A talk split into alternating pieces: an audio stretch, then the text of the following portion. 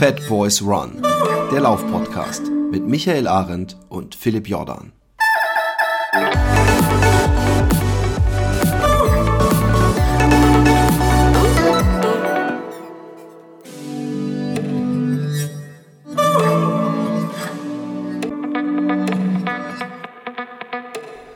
Einen wunderschönen guten Tag. Wir fühlen uns wohl in eurem Ohr und äh, ich hoffe, ihr schüttelt uns gerade, während ihr lauft, äh, ein wenig durch.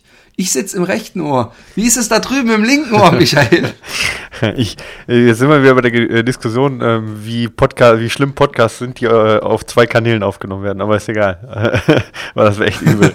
Wenn einer immer links, der andere rechts. Ey, das wäre echt. Das wäre so ein bisschen Engelchen und Teufelchen. Kannst du das zumindest fünf Minuten lang ja. machen? So die ja, ersten fünf Minuten, damit die Leute wissen, ja, wie schlimm genau. es ist. Als einfach nur, um das mal zu zeigen. Es gibt ja auch welche, die denken, es ist geil, wenn sie so ein bisschen machen. Weißt du, dass der eine so ein bisschen mehr im Boah, rechten der andere ein bisschen mehr im linken Ohr. Ja, es ist, ich finde beides unangenehm, ja. weil, weil, weil ich, das ist, ich finde, das ist so wie beim Tennis. Ja, weißt du, genau. So, so links, links, rechts, links, habe ich keinen Bock ja, drauf. Genau. Ja, wir sind in der, in der Prä-Hitze-Woche. Ja, ab nächste Woche soll es heiß werden. Genau. Ja, also bei euch wahrscheinlich wieder ein, zwei Tage früher als bei uns, was daran liegt, dass ihr nordwestlich liegt. Aber ähm, ja. genau, bei uns soll es dann auch ab Mitte der Woche heiß werden. Und ich habe eigentlich nicht so wirklich viel Bock drauf. Aber nach dem relativ bescheidenen ich Frühling ist es, ist es in Ordnung. Ja, ich hoffe nur. Ich, ich habe gestern, ich habe gestern ja. Sandra Maischberger gesehen. Und da äh, war, also mal abgesehen von den ganzen politischen Diskussionen, die wir jetzt ja hier wirklich nicht breit treten wollen, äh, gab es da von einem Meteorologen von ZDF so eine, so eine äh, Statistik, wie ausgedörrt die Boden, Böden noch sind, nachdem quasi so eine Dürreperiode war. Also wie viele Monate es dauert, bis die Böden in zwei Meter Tiefe, wo ja so auch die, die großen Bäume mhm. ihre ihre, ihr Wasser ziehen, ähm, äh, wie lange es dauert, bis die wirklich durch, durchnässt sind, ja, und wirklich wieder im Normalzustand sind. Das war erschreckend, ey. Das waren so drei, vier Monate wirklich fast Dauerregen gefühlt, ja, jetzt im, im Frühjahr, dass man sagt, da äh, äh ähm, dass die wieder im Normalzustand sind. Deswegen, ähm, das hat mich doch etwas äh, schockiert, dass es so lange dauert, wenn da so eine Dürreperiode ist. Von dem her hoffe ich, dass. Also sind unsere, sind unsere Bäume jetzt äh, vom letzten Sommer, äh, hat er dazu was gesagt? Ja, jetzt sind schon wieder. Jetzt aber wieder ja, ja, jetzt Level? sind sie schon wieder auf einem guten Level. Jetzt hat ja auch äh, ein paar Monate, jetzt im, der Mai war ja sehr, sehr nass und kalt, ja, zumindest äh, in Großteilen Deutschlands. Und äh, dadurch hat sich das gerade mal so normalisiert wieder. Selbst im November, Dezember letzten Jahres äh, äh, war die Dürreperiode vom Juni noch messbar, ja, in den Böden. Und das hat mich schon, ich dachte so, naja gut, wenn es jetzt zwei, dreimal richtig schifft, dann ist die Sache durch, aber nee, ja, würde ja. man denken, ich auch. Man denkt so, es geht von oben, sickert das ja durch und dann ist ja alles wieder befeuchtet. Aber äh, nee, anscheinend nicht. Und deswegen, also äh, so schön das ist, so Hitze, aber ich glaube, äh, man darf das nicht unterschätzen, diese Dürreperioden. Und er hat dann einen Zusammenhang auch, weil jetzt kommen wir zum Laufen, nämlich zum Trailrunning auch.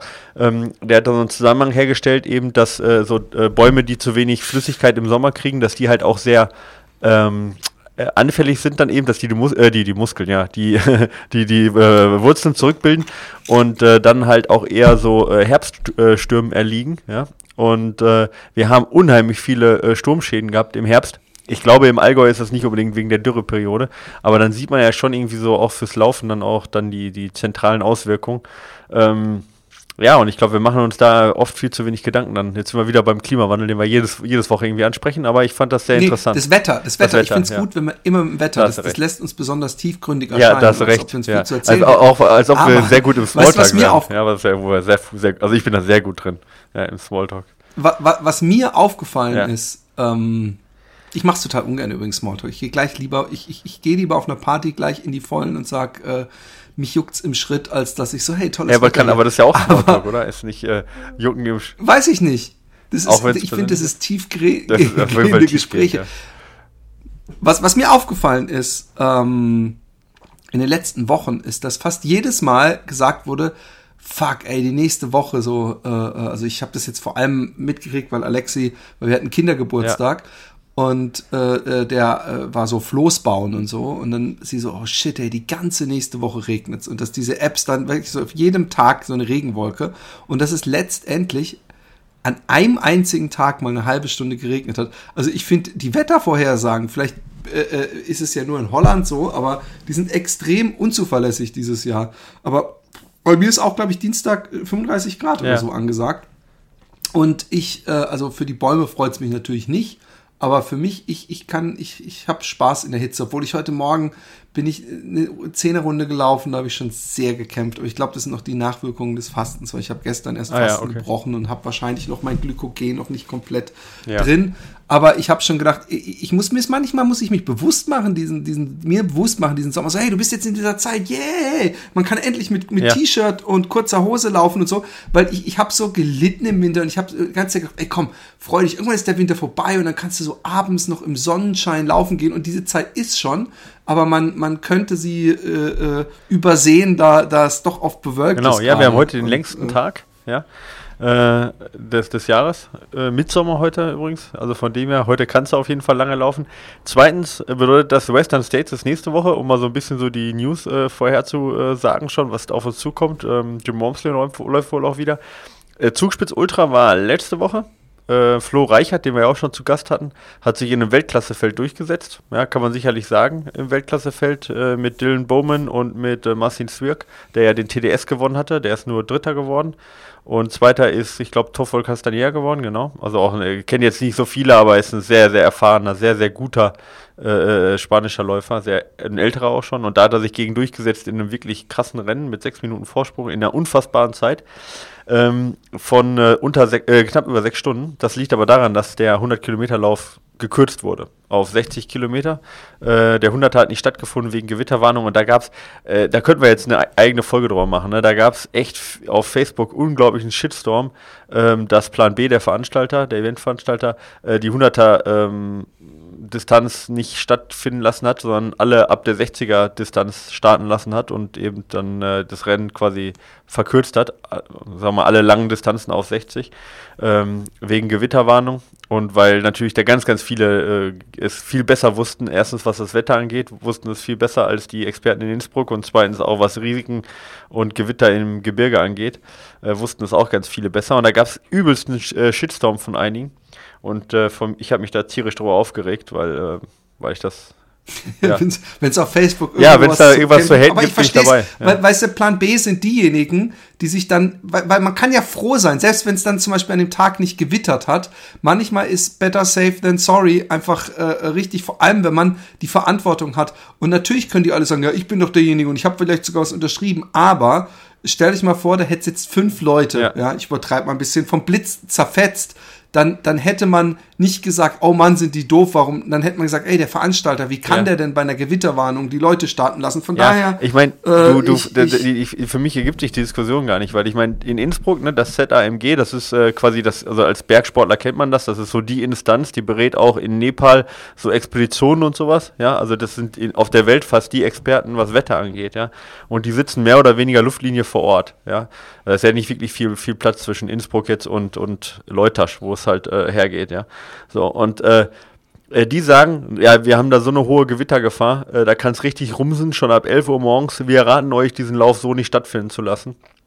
Ja, ich meine, was willst du denn als Veranstalter sagen? Da äh, hast du aber keine. Ja, und, und ab war das dann so, kurze ja. Frage, weil, weil das ist für mich, weil sie haben ja trotzdem 60 Kilometer gemacht. Ja. Da hättest du dann auch rumsen können. War es so, dass man wusste, wenn sie alle von 60 starten lassen, dann sind sie so gut wie alle wieder nee, da, wo es sicher das, ist, genau. wenn es das, kann, nee, das kann man so oder? nicht sagen, aber der, wenn man die Strecke kennt, dann weiß man, ab der 60 Kilometer Marke gibt es keinen Punkt, wo du nicht äh, auf einen Weg wieder relativ schnell ins Tal kommst. Okay?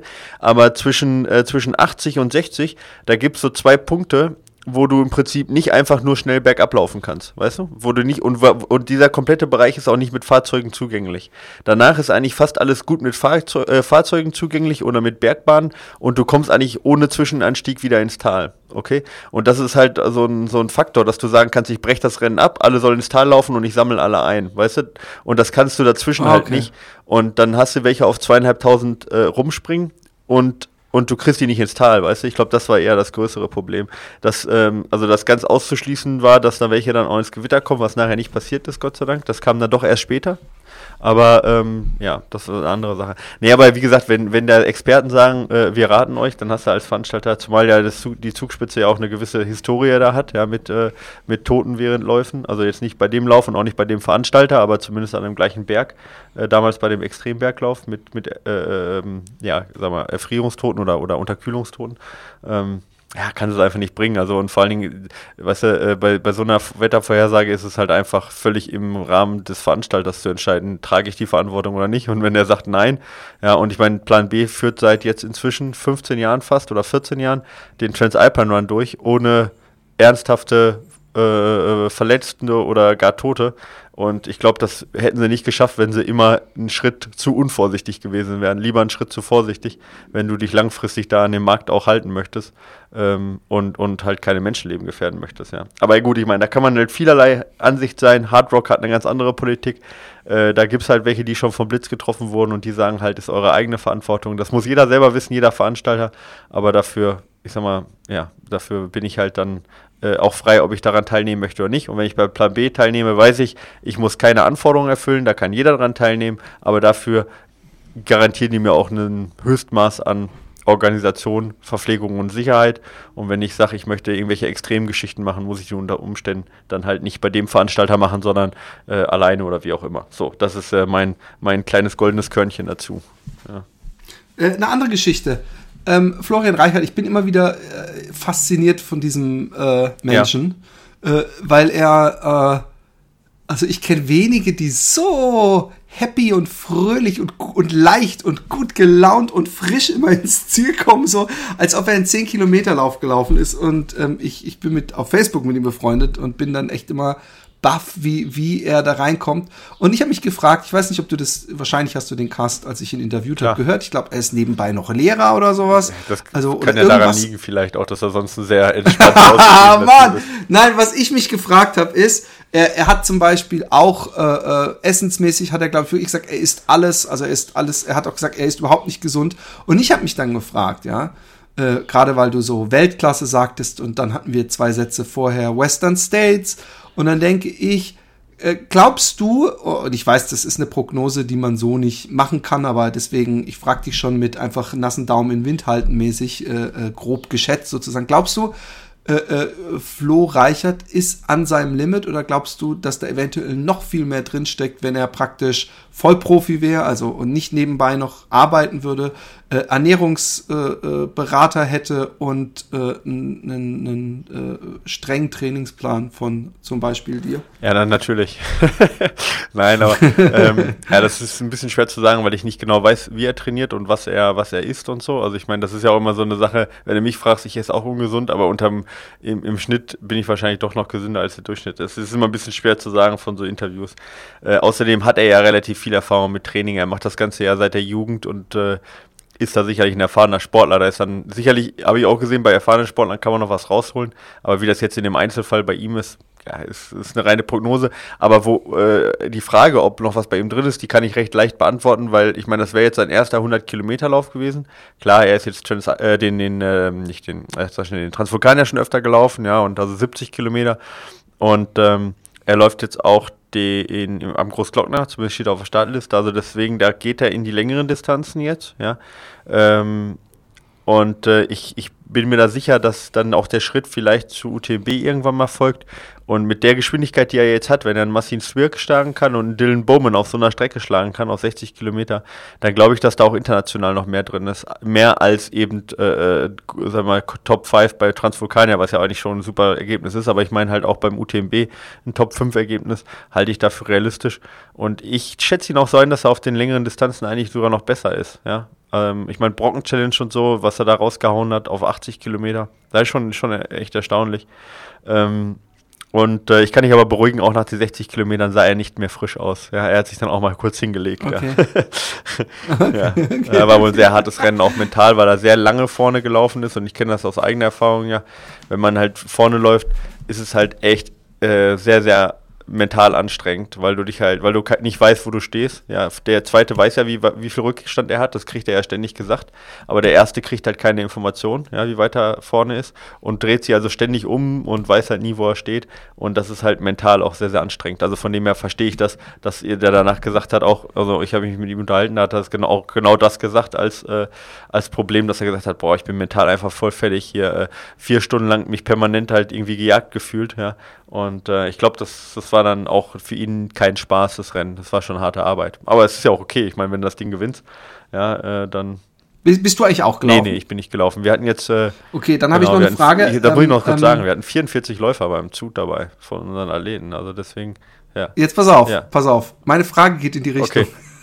Ich, ich habe schon wieder gedacht, ob ich dich anrufen soll. Und ich dachte, ah, das ist wieder viel zu viel. Ich habe gedacht, Junge, Junge, Junge, das kann so einen falschen Eindruck machen. Du hast auf Facebook, ja. äh, fällt mir jetzt spontan ein, ein Foto von keiner mag dich ja, hier oder genau, sowas ja. mit so einem Gollum oder Yoda oder ich weiß es gar nicht mehr. Und geschrieben so alle ans Athleten, aber einer hat dann irgendwie gedacht, er muss nicht fertig laufen und so. Und dann habe ich gedacht, also ich ja, ich persönlich als, als wenn man dich nicht kennt und vielleicht und nicht weiß, wie das Verhältnis zwischen dir und diesem Athleten ist, weil das ist so wichtig, ähm, würde ich denken, ey, boah, hey, ich habe doch keinen Bock, zu dem Aren zu gehen, der mich dann am Ende bloßstellt im Internet, anstatt zu sagen, hey, es ging nicht, Schulterklopfen. Kannst du das ein bisschen elaborieren, diese Geschichte, und hoffentlich für alle den Wind aus den Segeln nehmen? Weil ich muss sagen, dass ich schon auch die Leute, die geschrieben haben, ich verstehe Michael Arendt überhaupt nicht mehr oder so. Das Echt? Hat irgendjemand ja? geschrieben.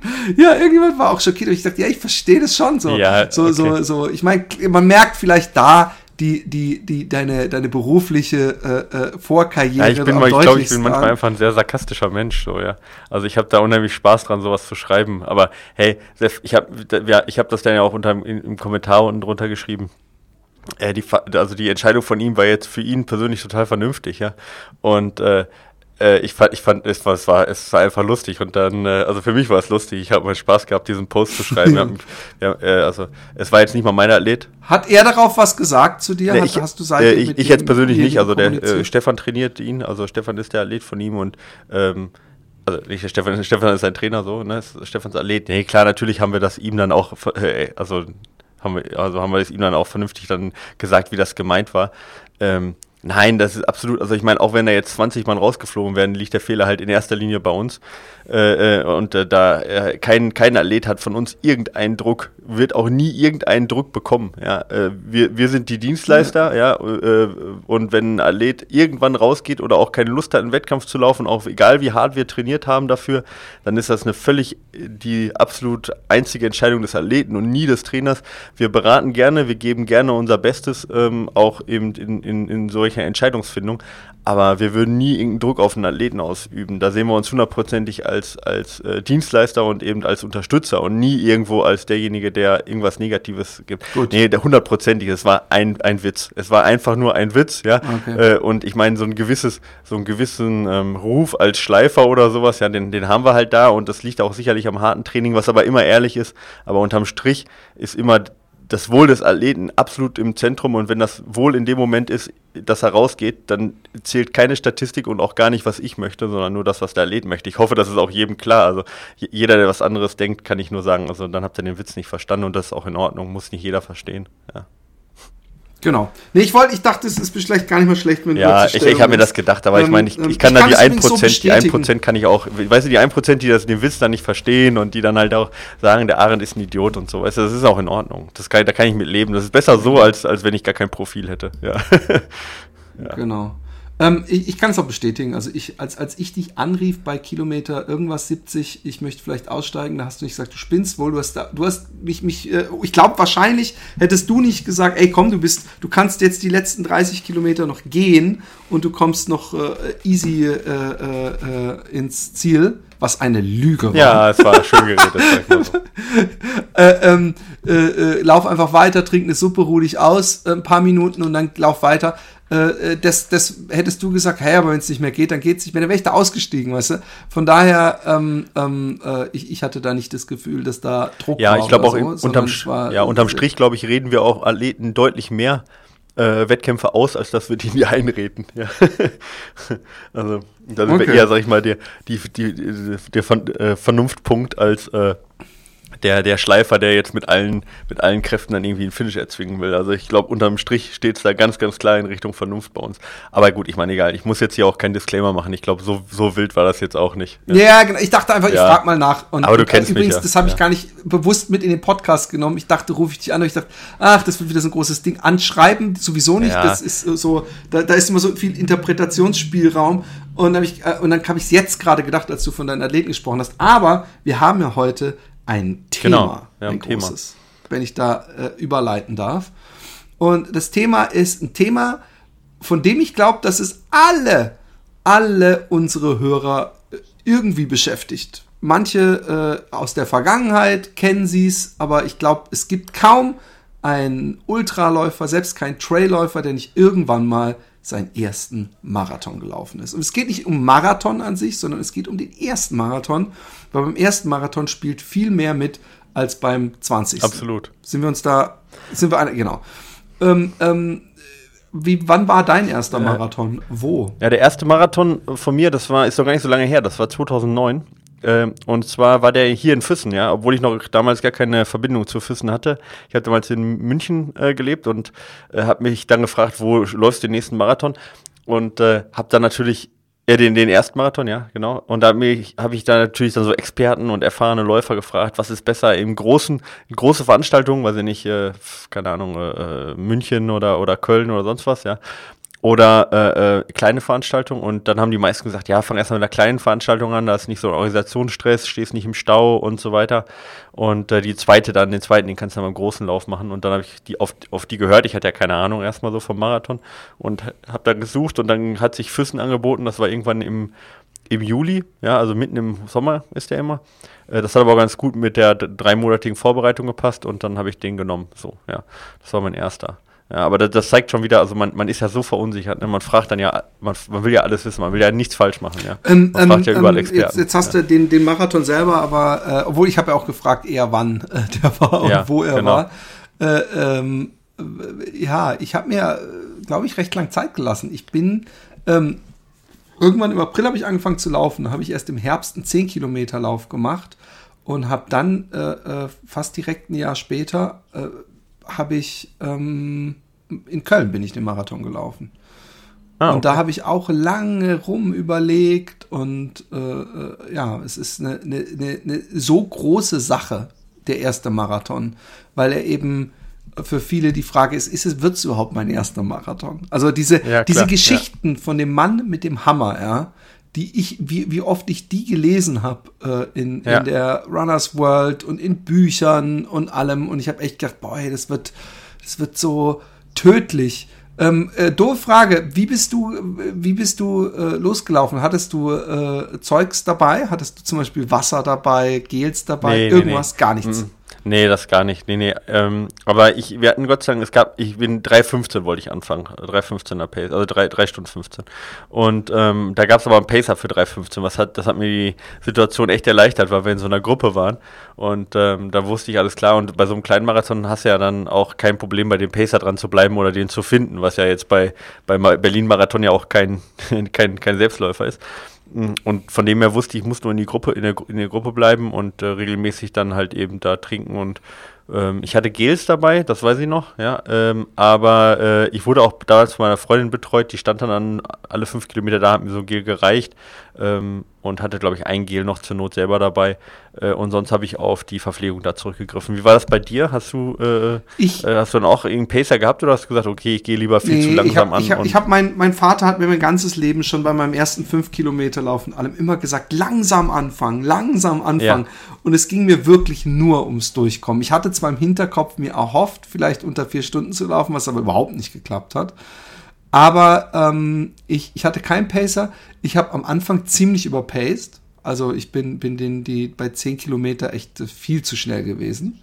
Und äh, ich war halt total aufgeregt. Und, und ähm, diese, diese, äh, ich meine, es war ein ziemlich Kontra Kontrastprogramm wahrscheinlich zu dem, was du miterlebt hast, weil natürlich da Riesenhalle, man hat so Schiss. Einer der schlimmsten Albträume war damals, dass ich meinen äh, äh, irgendwie den Start verpasse, zum Beispiel. Ja. Und, oder die Startnummer nicht krieg oder sowas. Dann hatte ich wie immer und wie es wahrscheinlich auch dazu gehört ein Stück weit, hatte ich ähm, ein äh, äh, irgendwas, dass ich so Knie so ein bisschen gespürt habe oder sowas. Ja. Und ich hatte ähm, ein so, so ein Spy-Belt, äh, also so ein praktisch sich dem Inhalt anpassendes Hipbag äh, mit, mhm. da hatte also ich, ein flexibler Bauchgürtel. Genau, und da hatte ich, und jetzt wird's richtig krass, weil ich jetzt fällt mir gerade auf, was ich da noch drin hatte. Da hatte ich drei Gels und zwei Nikotin-Kaugummis. Ohne Scheiß. Ja, Weil da, ich, ich hatte echt so eine Zeit, als ich aufhörte mit Rauchen, dass ich echt noch drei Jahre oder vier Jahre lang Nikotinkaugummis gekaut habe. Also ich habe die Nikotin-Kaugummi-Industrie echt lange am Leben. Ich habe immer gedacht, so, ey, scheißegal, bevor ich wieder eine Zigarette nehme, kaufst du die Nikotin-Kaugummis. Ich habe echt so richtig, ich habe richtig viel Nikotin täglich in mich reingedingst. Und ich habe auch einen so einen Kaugummi während des Rennens gelaufen. Echt, ich, ich, es ist Geil. kein stolzer Moment, das hier zu verkünden. Und ähm, ja, so nach 160 Folgen, 161 Folgen gibt es immer wieder Neuigkeiten. genau, da, da, and there's way more to come. Nein, und, und ich, ich habe ähm, ähm, ich weiß, dass die Entscheidung, einen Marathon zu laufen, das ist vielleicht auch ein wichtiger Punkt, äh, die kam noch lange nicht, bei den 10 Kilometern noch nicht. Und ich weiß noch, als ich irgendwann mal 12, oder nee, als ich mal 15 Kilometer gelaufen bin, habe ich meinen Vater angerufen, der ja, wie gesagt, 100 Marathon gelaufen ist und habe gesagt, hey, Eins weiß ich sicher, Marathon werde ich nie laufen, weil ich habe mich nach diesen 15 Kilometern so am Ende gefühlt. Und ich habe gedacht, ey, fast dreimal das Laufen, vergiss es. Und ich weiß, dass ich dann aber äh, motivierter wurde und äh, ambitionierter. Und bei meinen Eltern äh, vor dem Haus hier in Holland, als sie noch hier auch gelebt hatten, gab es so eine Seeumrundung und die hat genau 10 Kilometer gedauert. Und dann habe ich gesagt, ey, weißt du was, ich versuche jetzt mal zweimal den See zu umrunden. Und das war, glaube ich, nach dieser 15 äh, Kilometer Distanz. Und das habe ich zweimal gemacht und das habe ich fast gefeiert wie, wie, wie einen Halbmarathonsieg oder so. Und äh, damals hat mein Bruder, der schon viele Marathon gelaufen war, mir äh, dann auf Facebook irgendwie geschrieben, ja, wenn du einen halben laufen kannst, dann kannst du auch einen ganzen laufen. Übrigens ein sehr gefährlicher Spruch, aber ich finde, ja. ich finde, ähm, äh, ich weiß nicht, wie du das siehst, ich finde das Wahrheit dran. Und zwar nicht so, so sehr, dass man, wenn man einen Halbmarathon gelaufen ist, fit genug ist, um aus dem Stand einen ganzen Marathon gelaufen zu sein. Aber wer einen Halbmarathon gelaufen ist, der hat gezeigt, dass er die Dedication hat, nicht nur so ein 5 Kilometer Feierabends Wochenendsläufer zu sein, sondern dass er dafür auf jeden Fall seinen Körper schon in ein gewisses Stadium gebracht hat, dass er dann auch noch praktisch eigentlich gerade weiter trainieren kann. Weißt du, langsam immer mehr Kilometer bei den Langläufen, adden, bis du deine 30 oder meinetwegen 34 hast. Und äh, dann kannst du einen laufen. Also von daher, ich verstehe schon, ich sage das auch regelmäßig, wenn du einen halben laufen kannst, dann kannst du auch einen ganzen laufen. Und ich hoffe, dass die Leute nicht denken, dass sie dann direkt aus dem Stand einen Halbmarathon, äh, einen Marathon laufen können. Ja. Ja, also ähm, ich, ich würde auch sagen, da ist ein bisschen was Wahres dran. Also ich meine, man, wenn man mal überlegt, ich, ich finde halt jetzt aus der heutigen Sicht so, ich, wir betreuen ja sehr viele Ultraläufer und sind ja selber hier fast alle Trail- und Ultraläufer. Und wir haben uns da letztens auch noch unterhalten, Kim und ich, also Trainerin, Trainerin und ich, wie krass man sich da geändert hat in, in der Eigeneinstellung irgendwie. Worüber wir uns, da haben wir uns auch drüber gedacht, was wir uns Gedanken gemacht haben beim ersten Marathon, ja.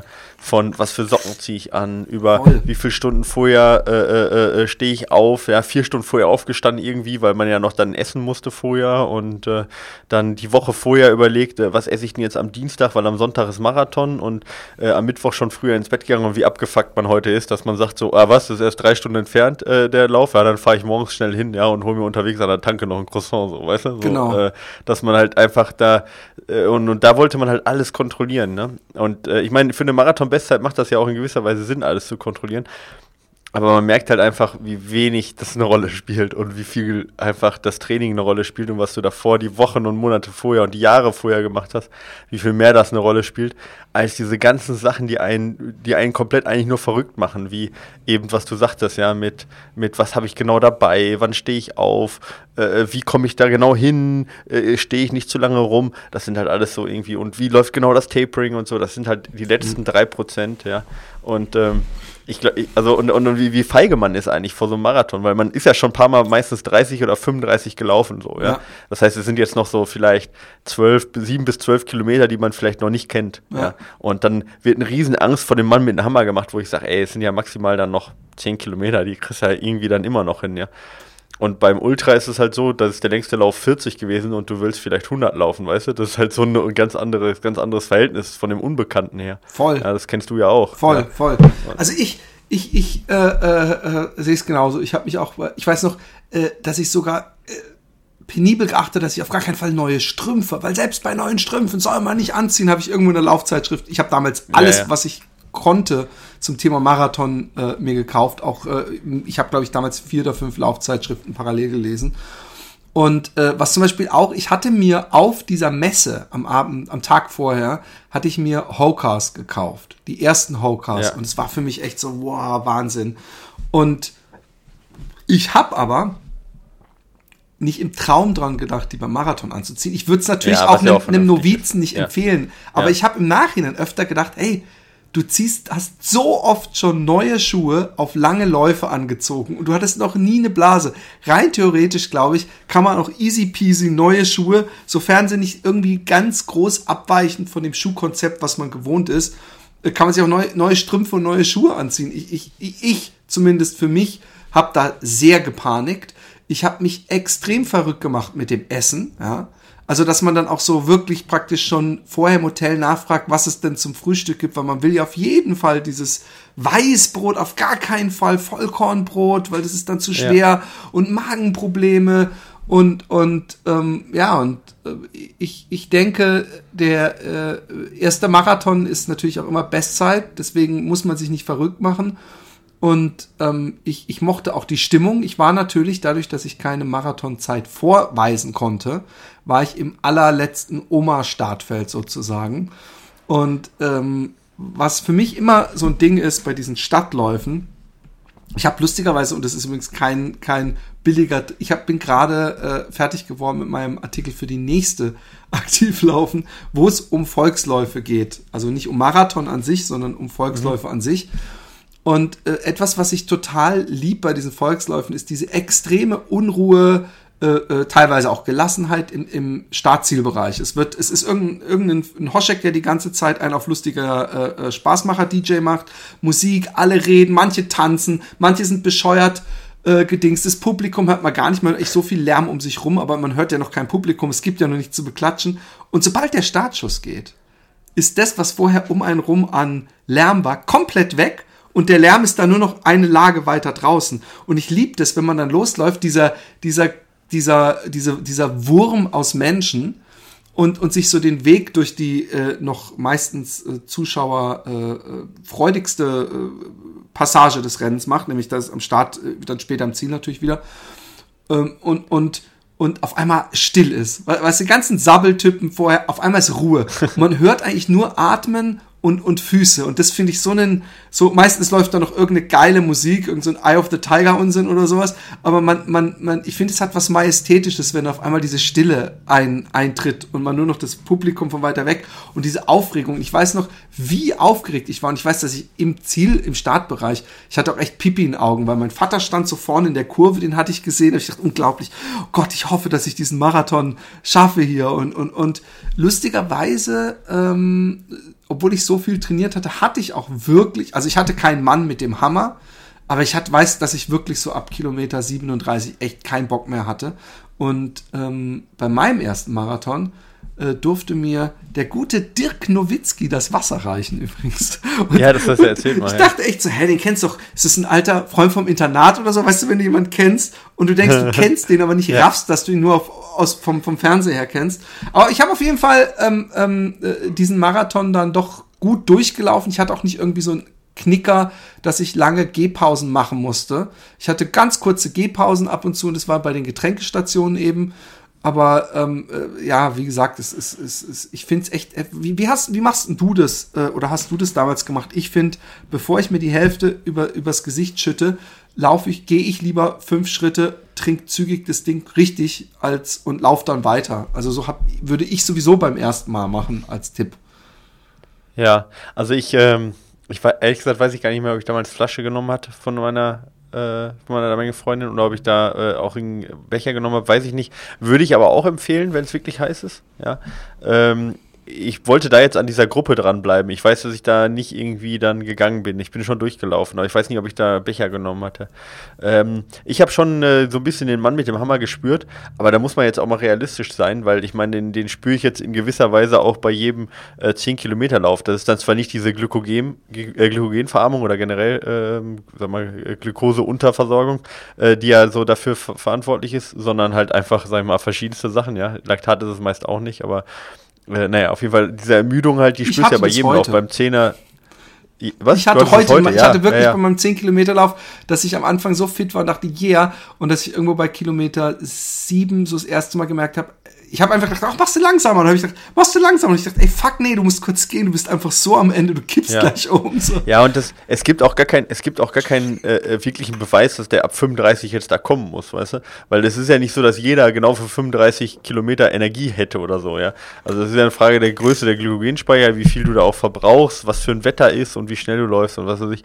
Aber äh, äh, von dem her ist es ja ein gewisser Mythos und dass du hinten raus platt bist und dass du vielleicht dann auch zu schnell angegangen bist, das ist ja, das passiert halt auch, ja. Und wenn du es noch nicht gewohnt bist, so lange zu laufen, ja, dann tut es halt weh. Aber ich glaube, wir können beide bestätigen, dass der erstens nicht immer kommt, dieser Mann mit dem Hammer, und dass man da auch keine Angst vor haben muss, ja. Ich meine, dann, dann, dann quält man sich halt nochmal fünf bis zehn Kilometer, das geht dann schon irgendwie. Ich erinnere mich aber noch dran, wie ich mich gequält habe bei meinem ersten Marathon. Ich habe dann, das ist eine 3,16 geworden irgendwie. Also ich habe dann eine Minute ungefähr verloren auf die Gruppe hinten raus. Und das Lustige ist, ich habe das noch so vor Augen, ich weiß noch genau, wo das ist. Äh, und das ist jetzt so meine Standardrunde, weißt du, wo ich hm. oft herlaufe. Das ist ganz lustig so, ja. Das hat, wusste ich ja damals noch nicht. Aber daher habe ich dann noch eine ganz gute Erinnerung dran. Aber insgesamt zurückblickend muss ich sagen, es war sicherlich ganz gut, seine Nervosität so zu kanalisieren und so, so Rituale so anzuwenden, damit man halt weiß, man hat alles richtig gemacht. Aber weißt du, man, man isst dann einen Tag vorher kein Eis oder so, oder eine Woche vorher schon kein Eis oder so, was halt totaler Bullshit ist. Das ändert halt gar nichts, ja. Und, ähm, aber man fühlt sich dann vielleicht einfach sicherer. Und was ich, was, woran ich mich gut erinnere, was du vorhin sagtest mit dieser Stille, die am Anfang ist. Ich weiß noch, wie wir da durch die Fußgängerzone von Füssen dann gelaufen sind am Anfang. Und dann, äh, ähm, wie ich dann die ganze Zeit so alles kontrolliert habe, weißt du? Passt die Pace, passt der Puls, passt der Schrittfrequenz, äh, bist du quasi richtig äh, eingeordnet, läufst du besser hinter dem Läufer und keine Ahnung was.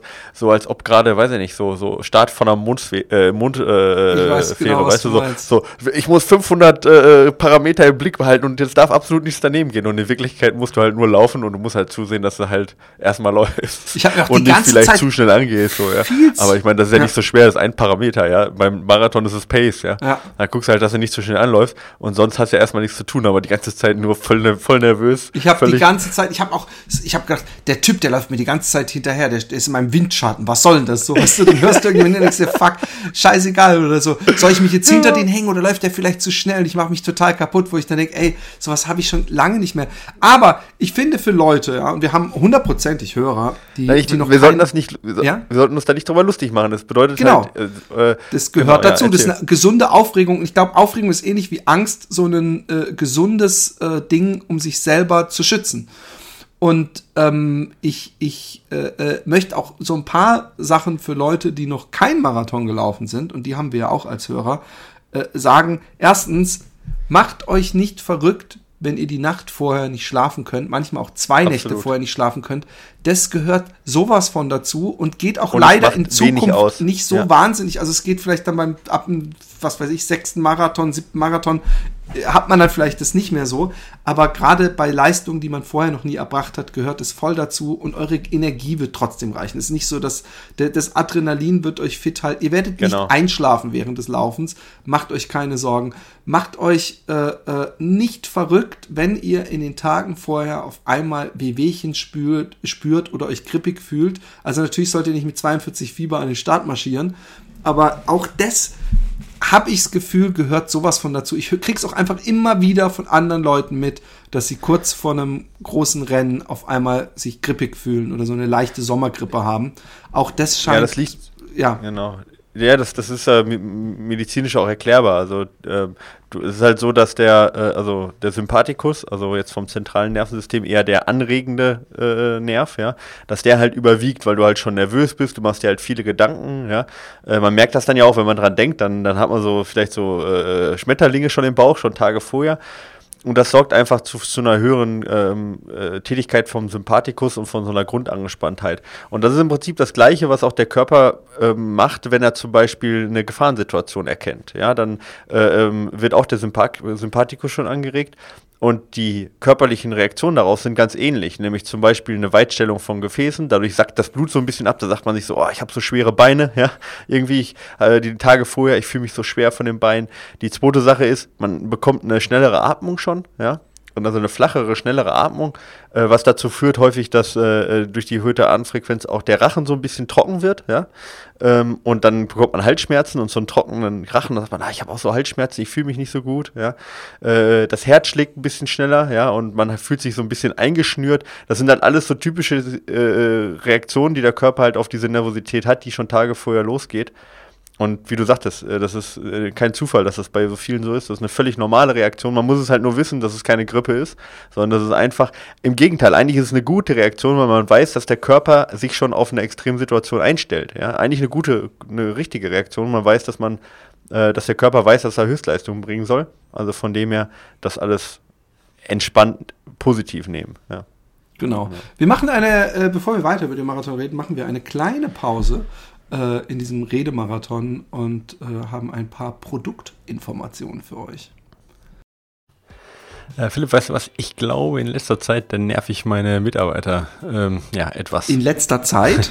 ja, aber in letzter Zeit etwas vermehrt, weil ich habe oft mein Headset auf, weil ich auch den ganzen Tag telefoniere. Uh, das kenne ich. Und äh, ja, wenn ich dabei nicht spreche, dann denken natürlich alle, ich äh, höre gerade nichts. Aber in Wirklichkeit höre ich zwischendurch oder sogar meistens äh, irgendwelche Sachen und in letzter Zeit wieder vermehrt auch ähm, ganz frische Blinks, ja, und informiere mich da und dann sprechen die mit mir und denken immer, äh, ich will einfach gerade äh, nicht antworten. In Wirklichkeit bin ich aber vertieft in ein schönes Buch, weil Blinkist ist nämlich äh, eine App, die Bücher innerhalb von 15 Minuten zusammenfasst. Das heißt, ihr kriegt in 15 Minuten das Wichtigste aus einem Buch komprimiert entweder erklärt oder beziehungsweise vorgelesen oder ihr könnt das Ganze auch nebenbei lesen. Das macht die App Blinkist und äh, euch stehen bei Blinkist über 3000 Bücher aus den verschiedensten Bereichen von Populärliteratur über äh, ja auch wissenschaftliches wie Psychologie oder Wirtschaft, äh, Leadership und so weiter zur Verfügung. Äh, ihr habt da also ein breites ähm, ja, ein breites Angebot und äh, ihr könnt gar nicht so viel arbeiten, äh, wie ihr hören müsst, dass ihr alle Bücher über, eben über 3000 ähm, aufbrauchen könntet. Also, ähm, das ist die App Blinkist und ähm, was wir machen ist, wir stellen euch ja immer äh, unsere persönlichen Blinks, unsere persönlichen Tipps vor. Philipp, was ist denn dein Tipp der Woche?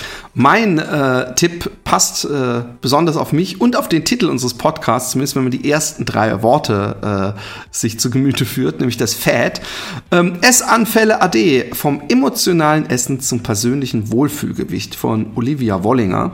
Und ich bin jetzt nicht jemand, ich weiß nicht, ob es Essanfälle sind, aber ich glaube, jeder kennt es, dass man, man spricht ja auch von Comfort Food, ja. Und dass man manchmal ähm, ähm, ohne Hunger zu haben, äh, viel, viele Sachen in sich reinstopft, äh, die man besonders lecker findet und äh, wild durcheinander. Und äh, in meinem Fall ist es äh, leider äh, öfter so, gerade wenn ich nicht laufen kann zum Beispiel, dann mache ich das. Und die äh, Olivia Wollinger erzählt äh, anhand von eigenen Beispielen, äh, wie sie der ganzen Sache begegnet ist, ähm, wie sie es erlebt, warum hat man Essanfälle. Das ist nämlich meistens eine emotionale Sache. Das heißt nicht, dass man äh, in einer tiefen psychischen Krise steckt, äh, aber es kann manchmal, gibt es sehr einfache Tipps und Tricks, die sie gibt, wie man dem Ganzen entgegenwirken kann. Und dass man auch gar nicht... Ähm, irgendwas Radikales machen muss. Und es gibt Sachen, die, die, die äh, äh, mir sehr bekannt vorkamen, was nämlich zum Beispiel zu einem ungesunden Essverhalten ist, ist, dass wenn man äh, was weiß ich, diese, diese Tüte Chips zum Beispiel isst, dass man sich, während man die Tüte Chips isst, schon bestraft, indem man sagt, und morgen werde ich ganz besonders streng oder werde ich aufs Frühstück verzichten. und, und das ist ein, ein, ein Teufelskreis, dem man entspringen muss. Und dabei hilft sie einem. Und äh, ja, sehr äh, äh, äh, hilfreich gewesen und ich habe es gestern gleich angewendet und hatte keinen Essanfall am Abend. ist doch nicht schlecht. Ja, ähm, und was, Dein Geld schon was hast du gelesen, beziehungsweise du hörst sie, glaube ich, ja immer, wie wir gerade ja, hörten. aber das Buch habe ich jetzt tatsächlich mal gelesen. Und zwar heißt das Buch äh, Feigling oder Führungskraft von Nicole Pade. Und ähm, darum geht es, äh, oder es geht in dem Buch darum, ähm, ja, wann man Feigling sein sollte und wann Führungskraft. Ja. Und ähm, das hat natürlich sehr viel mit Wirtschaft zu tun, auch mit Unternehmertum und Leadership, aber ist auch eine Sache, wo man sich selber einfach ganz gut hinterfragen kann. Wie wirke ich auf andere, was erwarten auch in bestimmten Situationen andere von mir? Und für mich natürlich gerade ähm, als ganz kleiner Unternehmer auch ganz interessant, eben äh, zu hinterfragen, wann wirke ich denn eher weich und wann wird eher so die Führungskraft, eher die Richtungs, äh, ja, die richtungsweisende Person von mir irgendwie erwartet. Und ich finde, da sind 15 Minuten sind da halt echt ganz, ganz schön wenig Zeit dafür, dass man sich da selber auch mal hinterfragt, immer mal wieder hinterfragt. Und äh, das ist eigentlich auch der größte Effekt von, von dem Blink gewesen, ja. Äh, nicht mal, äh, dass ich, äh, weiß Gott, wie viel neu gelernt habe, aber dass ich mich an viele Sachen erinnert habe und nochmal so, ein, noch so eine kurze Zusammenfassung gekriegt habe, worauf es eigentlich ankommt, mich selbst hinterfragen kann. Und ähm, das ist doch ganz schön, wenn man das zwischendurch kriegt und dafür nicht irgendwie 30 äh, Stunden lang ein Buch lesen muss, sondern wenn man so, äh, ja, nochmal so kleine Erinnerung innerhalb von 15 Minuten kriegt. Und dafür war das Buch, ja, richtig, richtig gut. Ja, Freunde, und wenn ihr diesen Blink oder generell auch andere Blinks euch anhören wollt, dann äh, nutzt die Aktion von Blinkist und von uns ja, und geht auf blinkist.de slash fatboysrun. Dort bekommt ihr äh, 25% auf das äh, komplette Jahresabo, mit dem euch dann über 3000 ähm, ja, verschiedene Blinks zur Verfügung stehen aus allen Bereichen. Und wer sich nicht sicher ist, kann sich auch erstmal das Probeabo äh, reinziehen und das Ganze ausprobieren. Ja. Blinkist schreibt man B-L-I-N-K-I-S-T de slash fatboysrun, da seid ihr richtig, 25% Rabatt, probiert das aus und ähm, ja, dann viel Spaß mit Blinkist. Ähm, ja, äh, ich möchte noch was sagen, weil ich, ich habe es ähm, selber später mal gemacht bei Hitzeläufen und habe es jedes Mal bereut und man sieht, ich sehe es so oft bei äh, Marathons, dass äh, Menschen mit einem Getränkerucksack laufen. Und ich verstehe, wenn es euch die psychische Stütze ist, dann macht's trotzdem. Aber ihr habt so einen Luxus bei einem Marathon, dass ihr Wasser und Sportgetränk gereicht bekommt. Und zwar alle sieben Kilometer. Und ich weiß, dass ja, alle fünf meist oder, oder alle ne? fünf. Ich weiß, dass die manchmal länger wirken, als man sich erhofft. Und ich hatte auch beim Utrecht Halbmarathon, dass ich irgendwie einmal dachte, oh, jetzt kann echt mal wieder Wasser kommen. Ich habe echt Durst. Aber ihr werdet auf gar keinen Fall, wenn ihr bei den Wasserstationen immer nach, nach Durst trinkt und manchmal vielleicht auch so ein ganz klein bisschen zur Sicherheit, werdet ihr äh, nicht zusammenbrechen oder dehydrieren und braucht deswegen diesen Rucksack nicht, weil ich, ich, ich hatte selber die Erfahrung, dass wenn ich ihn da mit hatte, dass ich nach spätestens einer Stunde auch gar keinen Bock mehr hatte, gerade bei Hitzeläufen das zu trinken, weil es eine piewarme Brühe ist. Ihr habt die ganze Zeit dieses Geschüttel im Ohr. Ja, und, und, es, und es ist auch total ineffizient, damit zu laufen. Ne? Voll. Und ja. ähm, äh, von daher weglassen. Gels kann ich verstehen, weil es gibt manchmal, ähm, und da ist man dann vielleicht nicht zu äh, vorsichtig genug, ähm, es gibt manchmal einfach Sportgetränke, die dem Magen nicht so gut bekommen, wenn man sie nicht gewohnt sind oder die einfach ekelhaft schmecken. Ja? Und die möchte man dann vielleicht nicht einen ganzen Marathon übertrinken. Von daher, wenn ihr dann eure äh, zwei, drei Gels dabei habt, äh, seid ihr auf einem guten äh, Weg. Ähm, ihr müsst die Gels auf gar keinen Fall zu früh nehmen, aber ihr müsst sie dann halt schon in so einem Regelmaß nehmen. Also was weiß ich, ich würde sagen, bei einem Marathon drei Gels, dann so ab Kilometer 7, dann bei Kilometer 40, nee, vielleicht bei Kilometer 20 und dann bei Kilometer 30 oder so. Ja, das kommt halt total drauf an. Ich würde auch sagen, im ersten Marathon würde ich auch nicht unbedingt mehr machen. Ja, wenn jetzt jemand auf Topleistung aus ist, ähm, später und er weiß ja, er verträgt das. Meine, wenn man sich die, die äh, äh, Run-2-Verpflegung ähm, anguckt, die war schon sehr krass. Ja. Die haben halt äh, teilweise 90 Gramm Kohlenhydrate pro Stunde, das heißt also drei Gels pro Stunde. Die haben halt sechs Gels in einem Zwei-Stunden-Marathon genommen, das ist halt schon extrem viel. Ich wollte ähm, wollt gerade rechnen, oh fuck, hey, da haben die zwölf Gels genommen und dann so, oh shit, nee, die laufen ja. nur zwei Stunden. Ja, die laufen nur zwei Stunden, ja. ja, ja, genau, aber das ist dann schon extrem viel. Ähm, aber das muss man halt auch ausprobieren und äh, die haben lieber, sagen wir mal, lieber Saves and Sorries, also lieber ähm, zu viel dann genommen, aber das muss man ausprobieren. Aber sonst bin ich bei dir. Man braucht zum Durchlaufen nicht so viel und äh, wenn man vier Stunden unterwegs ist, läuft man auch deutlich mehr auf Fett als auf Kohlenhydrate im Vergleich zu diesen zwei Stunden Läufern, muss man auch sagen. Dementsprechend braucht man auch ein bisschen weniger Kohlenhydrate. Hat sicherlich auch geringere Speicher, aber trotzdem bin ich dabei. Die drei sollten eigentlich reichen. Und insgesamt würde ich sagen, das Gute an einem Marathon ist ja auch, dass äh, ähm, das ist der erste und es wird wahrscheinlich nicht der letzte sein. Das ist ja keine Sache, die man einmal im Leben macht, so. Ja, nicht unbedingt. Ja, kann man, muss man aber nicht. Also das heißt, man darf auch ein paar Fehler machen und ähm, dass man, dann kann man sich auch noch leichter verbessern. Ähm, und ähm, ich glaube, jeder von uns hat Fehler gemacht und es gehört auch ein gewisser Lernprozess dazu. Ja? Aber habt, nicht, habt keine Angst davor auf jeden Fall. Ja? Es ist nicht. Ich habe das letztens bei einer Läuferin gehabt, ey, die hat schon so viel geschafft, ja, in den Bergen und keine Ahnung was, ist noch nie ein Marathon gelaufen, aber hat schon was weiß ich alles gemacht, sogar in den Bergen 35 Kilometer mit 3000 Höhenmeter und hatte Angst vor ihrem ersten Marathon, weil da so ein, so ein Tovabot drum gemacht wird, um diese, diesen Begriff Marathon der muss die erstmal wieder ausreden, ja. Aber es ist halt, ist halt krass irgendwie, ja. Das dann, also Marathon ist irgendwie so ein Mythos.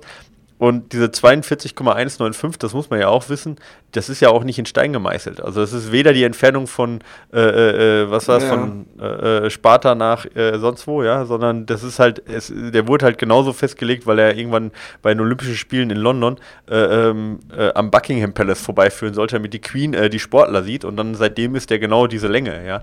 Also das ist halt eine zufällige Länge und es bedeutet auch nicht, dass man äh, bei 35 stirbt und es bedeutet auch nicht, dass man nach, nach äh, 42 Kilometer nicht mehr laufen kann, sondern es ist einfach eine beliebige Länge, die halt äh, da mal ausgewählt wurde. Also habt da nicht so viel Angst vor, genießt das Ding macht keine unnötigen Fehler. Aber was sind denn so die drei Sachen vielleicht, die du sagen würdest, was sind so die drei Tipps, die du meinst, auch jetzt nicht so die Allround-Tipps, die jeder kriegt, aber also ich, äh, äh, du sagst, äh, äh, das sollte man beachten, also, nach deinen Erfahrungen jetzt vom ersten Marathon. Ja, ähm, ähm, ich äh, würde sagen, einer der Tipps, die vergessen wird und man, weil man sieht einfach zu oft noch blutende Nippel und äh, hellrote Unterarme. Ich würde da safe, better safe than sorry machen und ich würde mir mal den Nippel tapen, auf jeden Fall. Und ich würde mir vielleicht auch äh, Vaseline äh, in den Schritt ein bisschen machen, damit man sich da nicht wund läuft. Und äh, äh, notfalls, gerade wenn ihr so ein Singlet habt, was ihr vielleicht für den Wettkampf, damit ihr ganz besonders schnell laufen könnt, würde ich mir vielleicht auch ein bisschen was unter die Arme machen. Äh, allerdings nicht alles so zutackern, dass ihr nicht mehr gescheit äh, äh, schwitzen könnt das wäre so ein Ding, was ich auf jeden Fall ans Herz legen würde.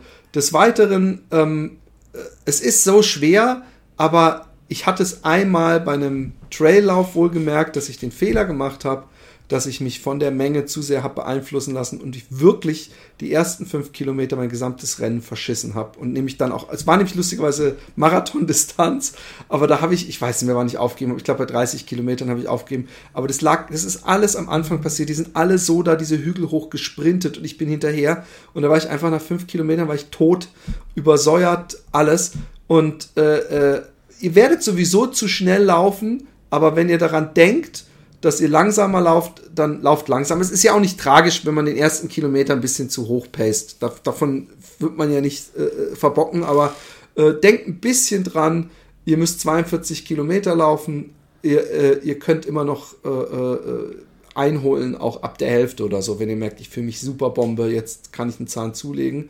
Also lieber eine Negative Split laufen, als am Ende mega zu leiden. Und noch einen dritten Tipp Darfst auch nur zwei machen, weil ich habe auch nur zwei. äh, ach so, der dritte Tipp ist, äh, zu zweit läuft sich leichter als alleine. Ähm, mhm. Wenn ihr jemanden habt, einen guten Freund, mit dem ihr viel trainiert habt, oder jemanden, von dem ihr wisst, einen erfahrenen Marathonläufer, der mit euch laufen kann, äh, es ist so schöne Ablenkung, wenn man irgendwann mal, weil es, man ist ja doch ein paar Stunden unterwegs, mindestens zwei, ähm, um, um sich zu unterhalten und, und sich Min mindestens zwei, zwei, mindestens 2,12. Genau, mindestens 2,12. Ähm, sich mit jemandem zu unterhalten ist einfach nett, weil äh, es, es kann, es ist, man denkt immer, dass man die ganze Zeit Bands am Wegesrand und klatschende Leute, aber es gibt auch immer bei jedem Marathon so Phasen, wo man irgendwie so ein Industriegebiet läuft und, und vielleicht maximal irgendwo mal so ein paar Kinder, die sich so, so eigenen Wasserposten aufgebaut haben, antrifft und so. Und, und es ist auch manchmal einfach schön, sich ein bisschen abzulenken und zu reden. Das ist noch so ein, ist für mich ein unglaublich wichtiges Ding. Deswegen war ich so froh, dass ich im Zielbereich, äh, äh, im Startbereich mich ein Hörer angesprochen hat beim Utrecht-Halbmarathon, weil dann konnte ich die ganzen Zeit ihn zutexten. und und äh, musste mich nicht langweilen. Ich bin gespannt auf deine beiden Tipps. Ja, ich habe sogar noch einen dritten. Ähm, also erstens, wir fangen mal chronologisch an. Ich würde mich warm machen vom, äh, vom Marathon. Echt? Auch wenn jetzt, ja, auch wenn jetzt ganz viele sagen, ja, aber über vier Stunden brauchst du dich doch nicht warm machen, du läufst dich doch während des Laufens warm. Ähm, aus zwei Gründen würde ich das machen. Erstens, äh, die ersten Schritte fühlen sich erstmal immer ungewohnt an und das nimmt euch auf jeden Fall mal die, die Nervosität ein bisschen, wenn ihr euch vorher schon ein bisschen bewegt habt und dann sich das Ganze gewohnt anfühlt. Und die zweite Sache ist, das ganze aerobe System braucht ein paar Minuten, um wirklich in Schwung zu kommen. Und in der Phase verbraucht ihr relativ viele Kohlenhydrate, weil ihr zum großen Teil anaerob dann verbrennt. Gerade wenn er noch ein bisschen zu schnell angeht. Und diese Kohlenhydrate, die können euch unter Umständen hinten raus fehlen, ja, auch wenn ihr das nicht direkt spürt. Aber da hilft das, sich ein bisschen warm zu machen, auf der Stelle zu hüpfen und seinen Puls mal über 100 zumindest zu kriegen. Ja, das würde ich auf jeden Fall machen. Nichts, was anstrengend ist. Man muss auch keine Sprints machen, aber zumindest mal seinen Puls über 100 kriegen. Ja, Das ist mal so äh, Tipp Nummer eins, mal ganz allgemein. Äh, Tipp Nummer zwei, jetzt muss ich gucken, dass ich die alle auf der Kette kriege. Äh, chronologisch habe ich gesagt, ne? Das wird jetzt wahrscheinlich ein bisschen schwierig. Ähm, Tipp Nummer zwei ist im Training, das ist chronologisch eigentlich weiter, weiter hinten angesiedelt. Ähm, testet doch einfach mal so einen Marathon. Macht mal so einen Testlauf, wo ihr so viel wie möglich von dem Marathon testet. Ja? Das heißt also, ihr tragt genau die Klamotten, ihr lauft von den, weiß ich nicht, 35 Kilometern, die ihr macht, lauft ihr mal 20 im Marathontempo. Auch gerade, also das muss ja, muss jetzt ja keine, weiß ich nicht, 4-Minute-Pace sein, ne, sondern halt einfach in eurer, in eurem Wohlfühltempo, was ihr meint, was ihr auch beim Marathon schafft, 20 Kilometer, vielleicht auch nur 15, kommt drauf an, wie fit ihr euch fühlt, ja. Aber einfach mal ein bisschen testen und testet auch dann da genau die Nahrungsaufnahme, alle 7 Kilometer oder alle 5 Kilometer, das Gel, wie ihr das vorhabt und schaut einfach mal, wie viel ihr trinken müsst. Möglichst auf einer, auf einer flachen Strecke dann auch, die ähnlich ist, vielleicht auf Asphalt sogar. Ähm, ich, also nicht zu nah am Marathon, ich würde es spätestens drei Wochen vorher machen, ja. Ähm, aber ähm, da könnt ihr halt schon sehr viele Fehler, was Philipp vorhin angesprochen hatte, mit den Nippeln zum Beispiel oder mit Blasen an den Füßen oder mit, ich komme mit der Ernährung nicht klar oder oh, ich habe gemerkt, eine Cappy wäre doch nicht schlecht, weil ich habe einen totalen Sonnenbrand gekriegt. Also viele Sachen könnt ihr einfach durch den Testen einfach wegkriegen. Nicht alles, aber schon recht viel. Und die Ermüdung von, bei einem 35 Kilometer Lauf mit 20 Kilometer Marathon, die ist nicht so groß, dass man sich in drei Wochen vor, vor dem Marathon nicht wieder erholen würde. Ja, also testen, einfach testen, testen, testen, ja. Das ist sicherlich, finde ich, besser als, als lesen, lesen, lesen. Ja, so in irgendwelchen Büchern. Und die letzte Sache ist eigentlich eine Sache nach dem ersten Marathon. Macht nicht den Fehler und trainiert immer nur vom Marathonplan zu Marathonplan. Da gibt es eine ganz gute Studie, die ganz, ganz viele Marathonzeiten jetzt berechnet, äh, angeschaut hat und geguckt hat, wie ist eigentlich das ideale Training und die Trainingsverteilung. Und die zeigt eigentlich, dass ein Training auf dem Marathon hin, sogenanntes Utilization Training, also wie, wie, wie kann ich am besten meine Fitness auf eine spezielle Geschwindigkeit oder auf eine spitze Distanz anwenden. Ja, dass das eigentlich nur für die allerbesten Läufer wirklich erfolgsversprechend ist. Und tatsächlich, wenn man sich ganz, ganz viele Marathonpläne anguckt, dann gucken die nur, dass ihr sagen wir, eure Effizienz in dem Marathontempo und das Schaffen der Distanz eigentlich äh, verbessert. Aber nicht wirklich zum besseren Läufer werdet. Das werdet ihr vielleicht nebenbei durch den Umfang, aber nicht wirklich durch die Trainingseinheiten äh, speziell, ja. Und ähm, dann trainieren die Leute immer auf dem Marathon, dann machen sie wieder ein bisschen Pause, dann kommt der nächste Marathon wieder zwölf Wochen, dann machen sie wieder zwei Monate Pause, dann kommt wieder zwölf Wochen Marathonvorbereitung. Und so geht im Prinzip jedes Jahr äh, durch, sagen wir, in die Lande. Aber nie wird wirklich konzentriert sich darauf verbessert, zum Beispiel die 10 Kilometer Zeit zu verbessern oder auch die 800 Meter Zeit mal zu verbessern, was aber im direkten Zusammenhang mit dem Marathon oder mit der Marathon-Bestzeit auch hängt oder mit der Fitness insgesamt auch einen Marathon zu schaffen und was mit wesentlich weniger Aufwand, zumindest vom Umfang her, machbar ist. Also mein Tipp dazu, ähm, und so sind zum Beispiel auch unsere neuen Marathonpläne gestrickt, ja, dass man nicht nur eben auf Schaffen Marathon, immer nur auf den Marathon guckt, sondern konzentriert euch insgesamt ein besserer Läufer zu werden. Und ähm, das schafft man eigentlich ganz, ganz schlecht nur im Marathontraining. Ja? Also das kann ich nur empfehlen, sich das die Rest der Saison nicht ohne Ziel zu bleiben. Und damit meine ich jetzt nicht, muss kein Trainingsplan sein, aber einfach nicht, nicht nur auf den Marathon hin zu trainieren. Ja, so, so, so, so, das ist jetzt total Metaebene irgendwie. Ja, äh, keiner kann da wirklich was rausziehen. Aber ich glaube, die erfahrenen Läufer wissen, was ich meine. Und wenn ihr nicht nur immer nach einem Marathonplan trainiert, sondern vielleicht mal auf einen 10-Kilometer-Plan trainiert zwischendurch, wenn ihr das wollt, äh, oder, oder wirklich mal kürzere Distanzen macht, dann ist euch da schon viel geholfen. Hatte so, übrigens Martin Grüning auch in seinem äh, Marathon unter vier Stunden Buch, äh, das er vorgeschlagen hat, dass man ruhig auf, äh, äh, im Marathontraining in diesen sechs Monaten auch mal einen 10-Kilometer-Lauf ab und zu einschiebt, also eine Laufveranstaltung, mhm, äh, ja. weil man da auch, da, da, erstens wird man da mit dieser ganzen Situation, dieser Wettkampfsituation äh, noch vertrauter und das ist nicht alles so Neuland.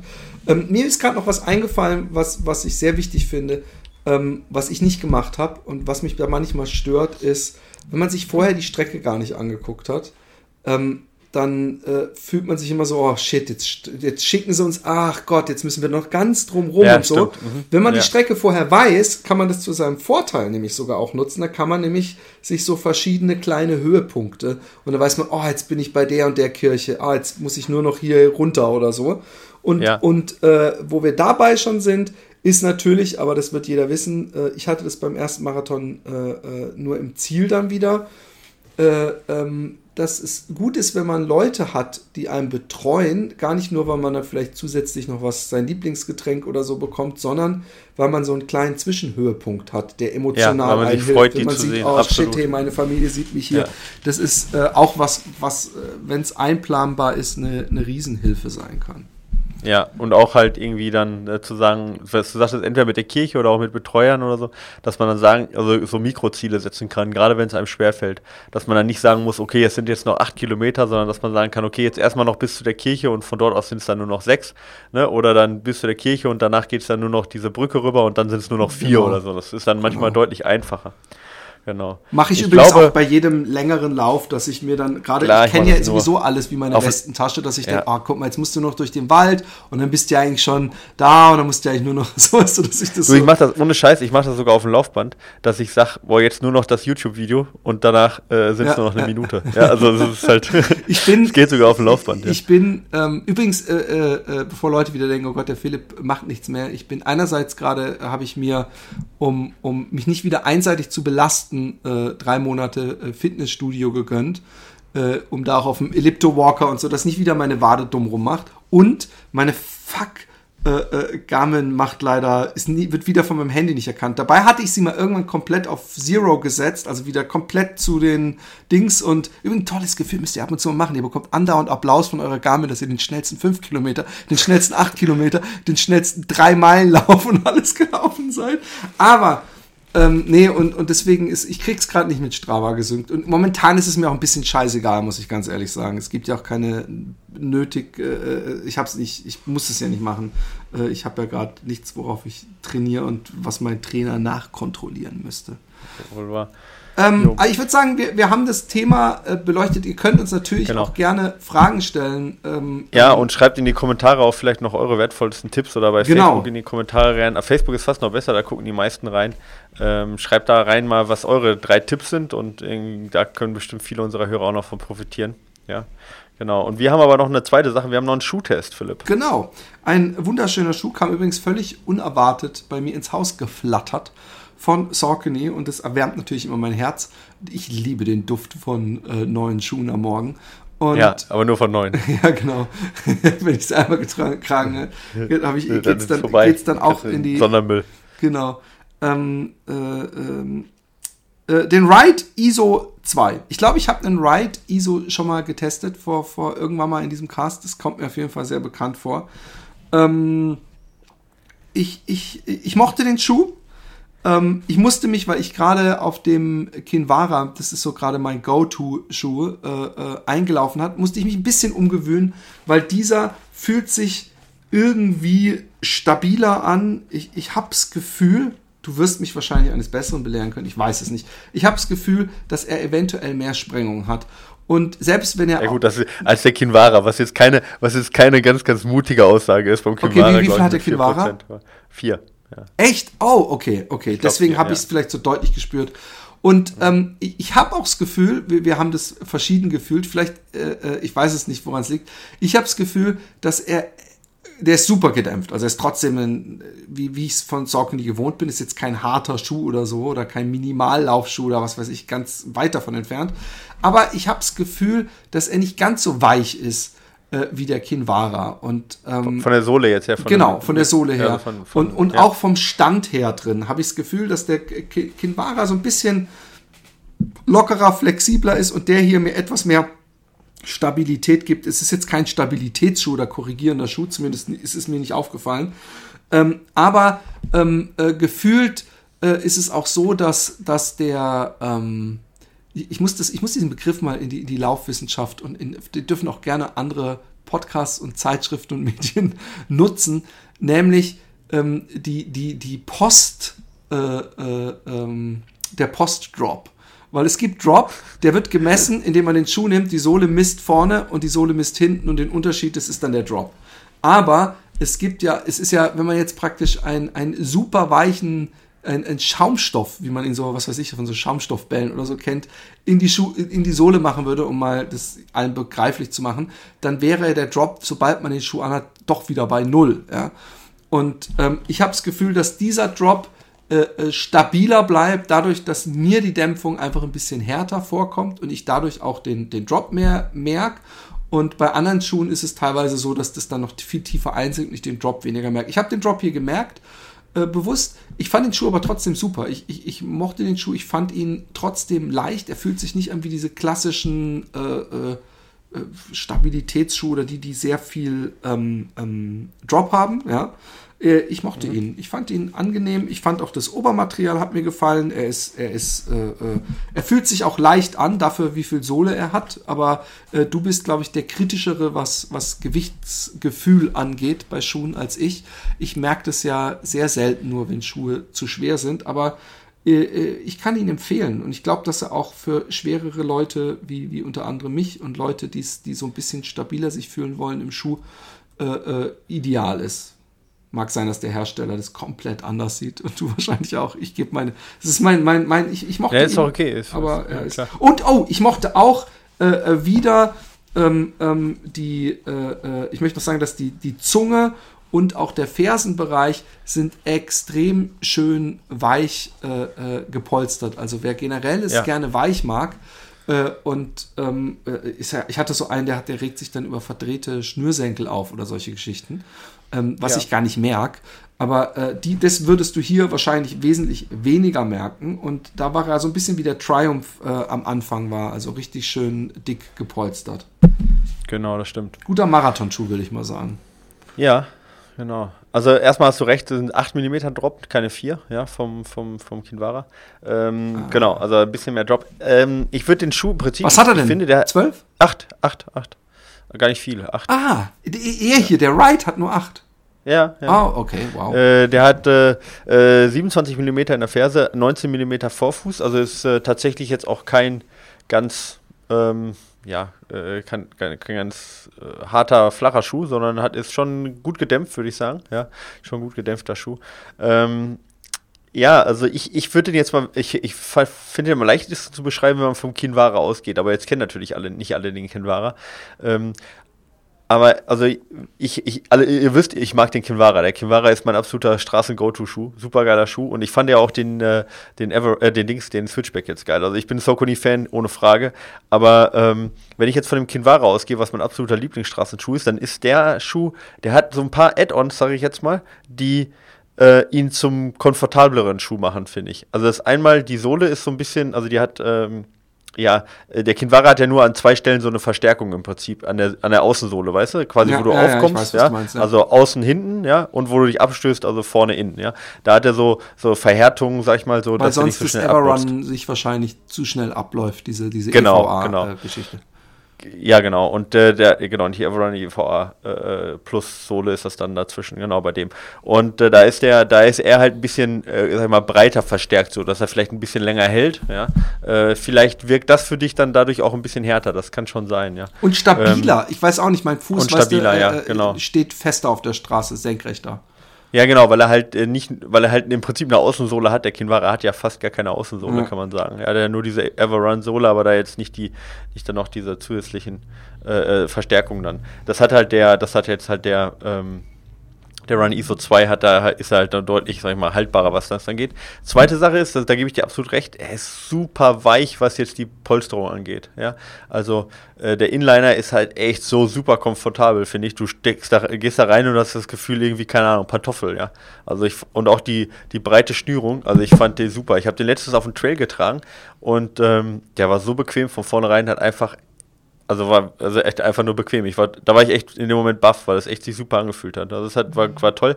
Gewicht, da du recht, da bin ich super kritisch. Der wiegt jetzt bei Männern, ja, Größe jetzt, also Standardgröße US 9, wiegt der 200, also Angabe 278. Ich habe es jetzt nicht nachgemessen, ich habe auch die Größe nicht, deswegen kann ich es nicht sagen, aber ich würde sagen, das kommt ungefähr hin. Also er ist nicht der super leichte Schuh, aber er ist halt der Kinvara eben mit, okay, wir geben noch ein ja. bisschen mehr Dämpfung, wir geben ein bisschen mehr, wir geben eine bisschen schwere Zwischensohle, der, diese Powerfoam-Sohle, ja, die äh, ja, äh, ein bisschen besseres Dämpfungsmaterial halt ist, aber dafür auch ein bisschen schwerer ist ähm, und gibt ein bisschen mehr, bisschen mehr Polsterung. Wir geben dem ein bisschen robustere Außensohle und dann wiegt er halt seine äh, 50 Gramm mehr.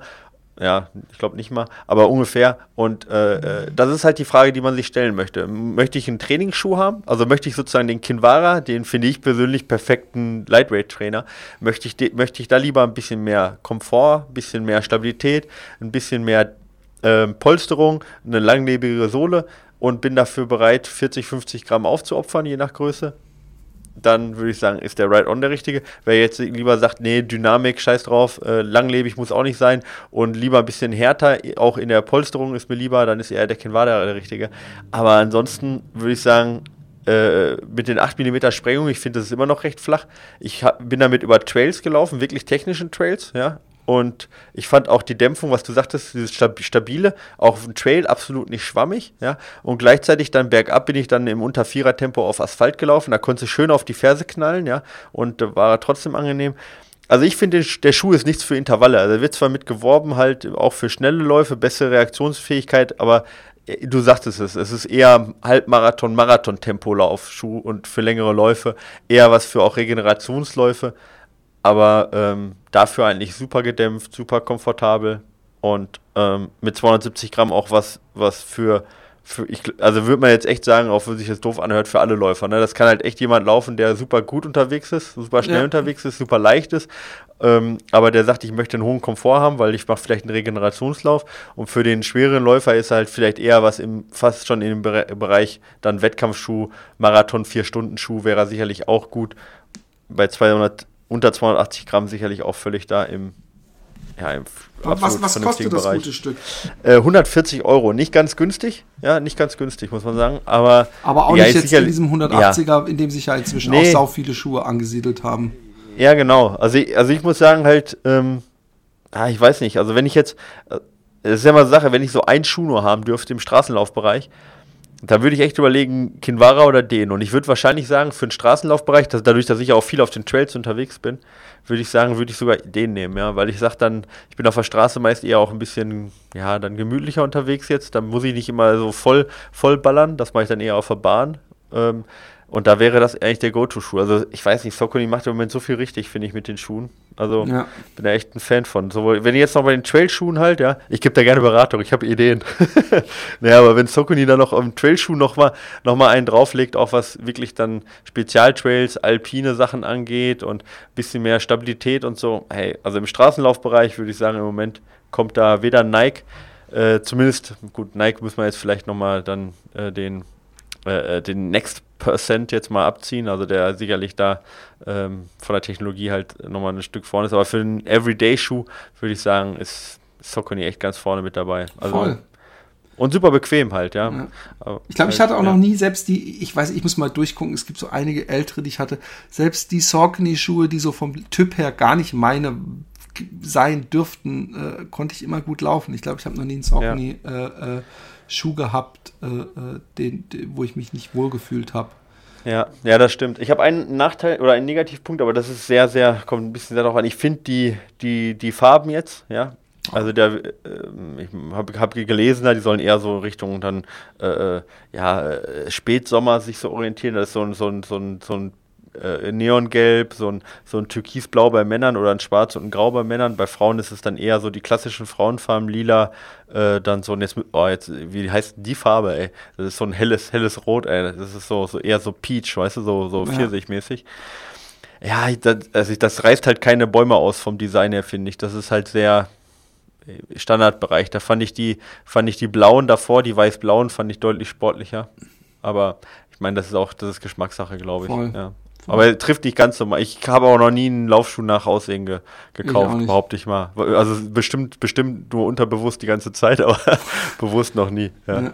Genau. ja ich hätte auch wahrscheinlich, ich, ich, mag dieses Schwarz auch nicht immer so, äh, äh, aber ich, ich, äh, ich fand ihn jetzt nicht störend. Ich fand dieses Türkis, äh, was so ein bisschen mehr Richtung Grün geht, äh, völlig okay. Ich mag dieses Neongelb nicht, aber ich finde, ich kann mit dem leben. Ich mochte den äh, orange-blauen Kinvara sehr, sehr gerne.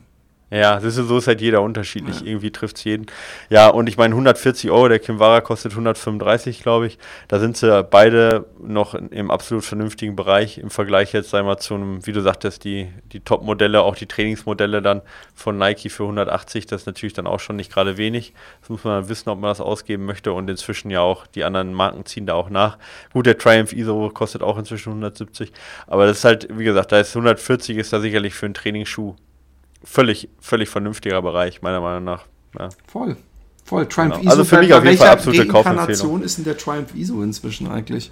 Äh, der Triumph ISO? Müsste jetzt auch ähm, bei 6 schon boah. sein oder so. Ne, fünf oder sechs? Ich glaube fünf, oder? Ja, kann sein. Gibt es da schon sechsten? Ich glaube fünf Ahnung. ist der. Ja, ist noch nicht ganz so. Ja, Kinvara ist ja bei zehn jetzt. Ja. Ich glaube, Dings Triumph ISO ist jetzt bei fünf. Ja, aber wie gesagt, äh, immer nur kleine Anpassungen, finde ich, ja, im Moment bei, bei Saucony äh, und genau richtig, ja, macht nicht zu viel kaputt, macht die guten Schuhe nicht kaputt. Ja, Vollmann, das so ist so ein Problem. Ich kriege so oft mit bei den Jungs im Laufladen, dass es dann Leute gibt, die, die immer noch irgendeinem so Schuh von vor zehn Jahren hinterher trauen, der so perfekt für sie war. Das ist natürlich auch echt kacke. Äh, ja, wenn du, wenn du irgendwas gefunden hast, was perfekt ist. Im Grunde sollte man, genau. wenn man den perfekten Laufschuh gefunden hat und sagt, das ist genau mein Ding, der ist, da kann man nichts mehr verbessern, stört mich nichts, sollte man ihn sich gleich in mehrfacher Ausführung holen. Äh, dann hat man für die nächsten Jahre ausgesorgt. Und wir haben auch ausgesorgt für heute. Wir wollen eigentlich noch Leserbriefe machen, aber ich glaube, die heben wir uns fürs nächste Mal auf, weil es, wir sind jetzt schon äh, weit über einer Stunde.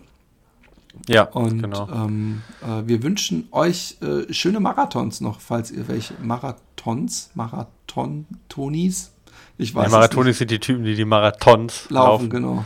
Genau. Ja, äh, wir haben äh, noch eine Interviewfolge für euch, die kommt dann wahrscheinlich nächste Woche. Ähm, und zwar mit dem Gewinner des Rennsteig-Marathons und Olympioniken, Steffen Justus. Ähm, den habe ich interviewt. Und ähm, ja, die, dann kommen die Leserbriefe, kommen aber keine Angst die sind nicht verloren. Die sind gut aufgehoben. Genau. Okidokinas. Bis zum nächsten Mal. Macht's gut. Tschüss. Eine schöne heiße Woche und ein schönes Mitsommer. Genau.